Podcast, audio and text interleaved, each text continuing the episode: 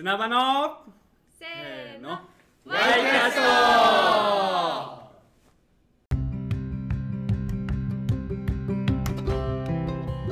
こんにちは、松本深志高校のジョーです。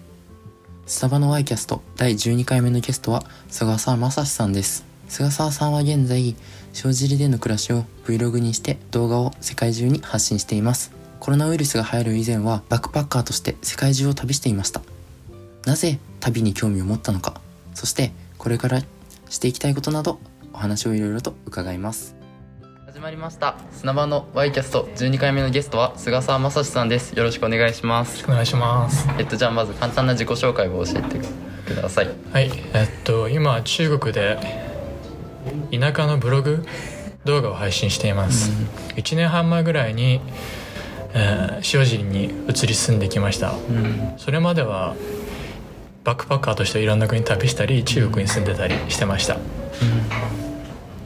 りがとうございます。えっとじゃあまずバックバックパッカーをするようになったえっとその中国と関わるようになったきっかけって、あ中国と関わるきっかけになったのは大学生の頃にハンセン病支援のボランティアで広州のハンセン病回復村に行ってワークキャンプっていうボランティアしてたんですよ。うん、そこで2週間中国のど田舎に中国人と滞在してボランティアして、でそのうちに中国の友達がたくさんできて、うん。いつの間にかその団体の代表とかやってたりして、それが終わったらいつの間にか中国に留学してて、でその後いつの間にか中国の彼女ができてていつの間にかその彼女が最近ワイフになって、っていう感じかなそうだね。うん。もともとその海外とかは結構行ってたんですか？そう海外にめちゃめちゃ興味があって。そうバックパッカーで旅をしたかった。うん。でお金を貯めてたんだけど友達に中国ボランティア先に行っちゃいなよ。うん。航空券安いよって言われて、うん。旅する前に先に中国に行っちゃったんだよ、うん。そしたら中国にドハマりしちゃって、うんそうだね。中国に先に行ってその後旅をするようになったっていう感じかな、もともとその海外に興味を持ったきっかけっていうのはどんな感じだったんですか？えーなんだろうな。多分高校2年生の頃14歳の頃に初めて高校の先生にタイのスタディツアーに連れてってもらったんだよね。なんかその時にすごい自分の中で大きな変化があってそれまでの自分って結構学校のヒエラルキーみたいなのあるじゃん、ります。窓際族になりたくないみたいな、そんなのばっか気にして生きてたの、そんな自分になんか違和感を持ってたんだけど、そのスタディツアータイに行ってからそれこそ言葉通りマジで世界の大きさを知ったみたいな、向こうの山岳民族と触れ合って、向こうの田舎道を車で走って、夜みんな星を眺めてみたいな、なんか自分の世界ってすごいちっちゃいなと思ったんだよね、すごくその体験で自分を成長させることができてすごい刺激的で面白かったの、それからいろんなところを世界を旅したいなと思うようになったんだと思う。それで中え大学生になって中国で行って中国で留学してからその後バックパッカーとしていろんなとこ旅するようになっていくっていう感じですか？そうだね。そうそうそうちなみにそのバックパッカーとして行った国で一番なんか良かったなっていう国とかは？なかなか決めづらいんだけどインドとトルコはすごい良かった。トルコはすごく親日だからうん。道歩いてるだけでみんな声をかけてくれたりなんか家に泊めてくれたりご飯をおごってくれたりとにかくみんな親切だった。インドはインドで歩いてると必ず誰かに話しかけられるんだけど大体 80%90% ぐらいは悪い人かな。お金を騙し取られたりして、でそれでも人との交流が旅で一番面白いなって思うから、その旅の交流人との交流が多いトルコとインドが一番おすすめで好きかな、全然全然。ちなみにその旅ってどのくらいっていうかどんな感じでやってたんですか？大学休学してやったりしてた、はい。半年ぐらい休学して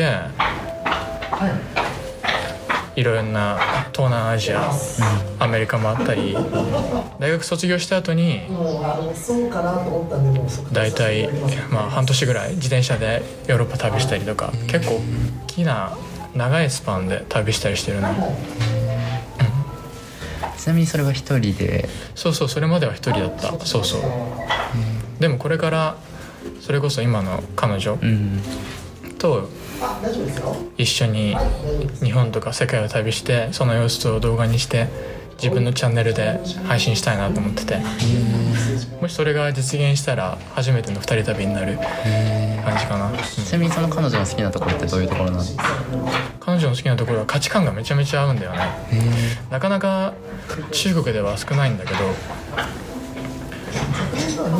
あんまり一つのところに住めない寝なし草で世界のいろんなところを見てみたい世界を旅してみたい。で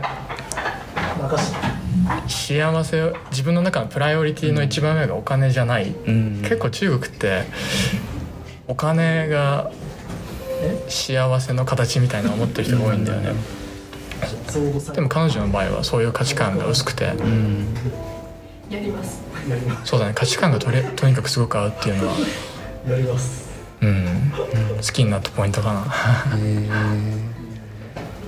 それでコロナが起きる前までは中国ににメインでいて。そうそう。中国コロナの前は中国にいて。でもコロナが起こった後彼女が中国に今いて、俺は日本にいて、ん。もう実は2年半ちょっと会ってなくて、うん。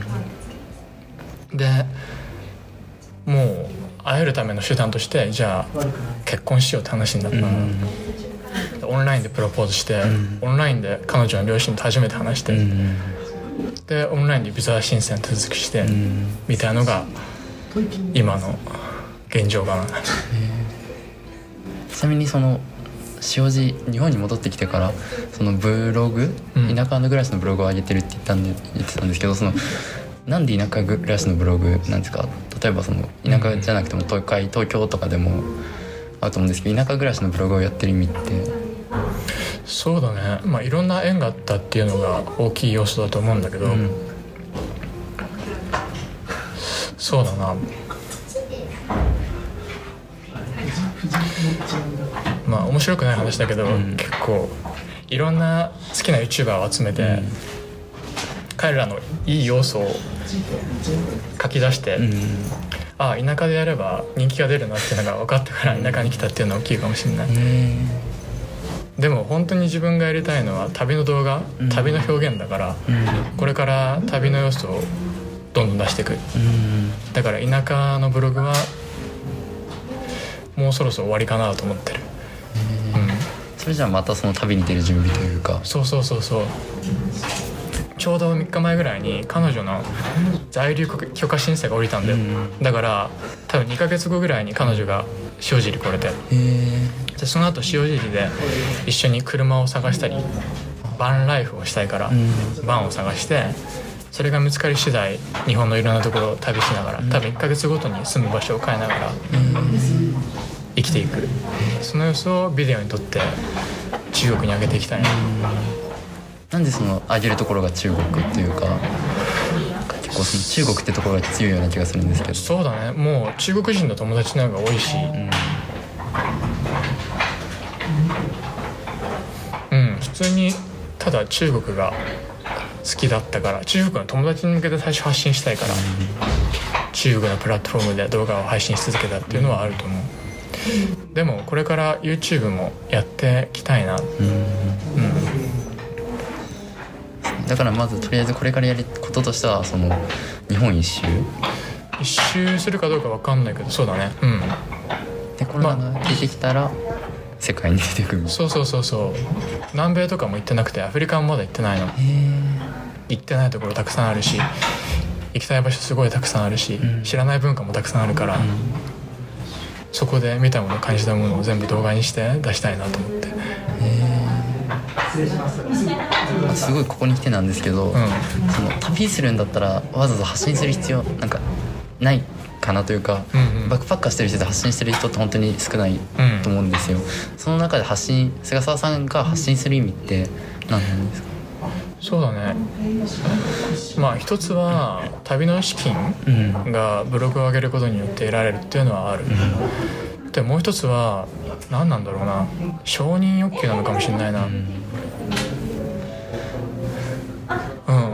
に対する承認欲求かもしれないもしかしたら。あんまり旅を旅イコール休暇って思ってる人が多いような気がするな、でも俺は旅は休暇ではないんだよ別に。うん。人生そのものであって経験感動が詰まった。もうすごくなんて言うんだろうな、まあ、充実した人生の一部なんだよ旅が、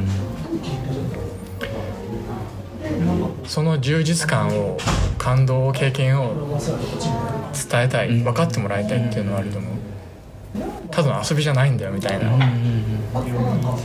ちなみにその多分菅さん自身もあのどこから途中まで途中までというか今ま過去にはその旅イコール遊びというか、うん。休暇っていう時期があったと思うんですけどなんかそれがその自分の人生の充実というか、うん一部ってな変わったのってどの辺とかどういうきっかけがあったんですか？それが多分さっき言ったタイのスタディツアー14歳の頃だったと思う。そう俺にとって旅は全部スタディツアーだよ。マジで。逆にみんなが言ってる休暇の旅うん。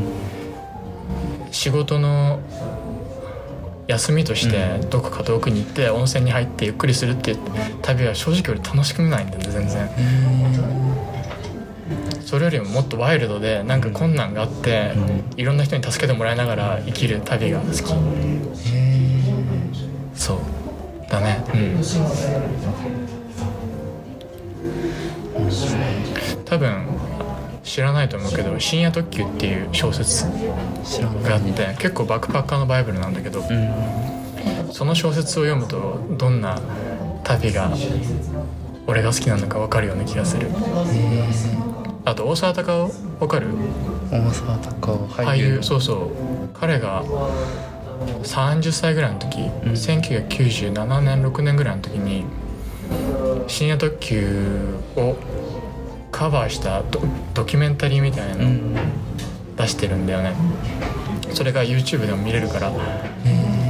それを見るとまず旅のイメージが変わるかも。バックパッカーって感じ。うん。バックパッカー。うん。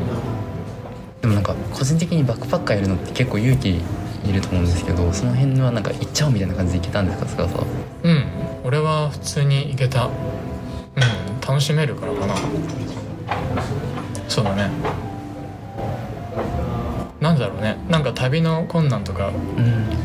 リスクは楽しめるんだよね。そこだけ。なんかそこ普通の人って多分そこが怖いから海外行くのちょっと嫌だとか、うん。そういうなんかマイナスになってるんだけど菅さんそこが結構プラスになってるそうだね。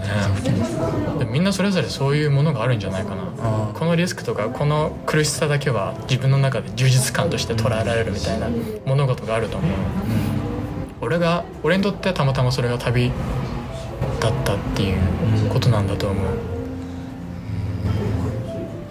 じゃあそろそろお時間なので何かそのお知らせしたいこととか。お知らせそうだこれからバンを変えたいと思ってるので軽バンを、軽バン格安で譲ってくれる方募集してます。もう格安でお願いします。では、えー、す砂場のワイキャスト12回目のゲストは菅さん正さんでした。ありがとうございました。ありがとうございました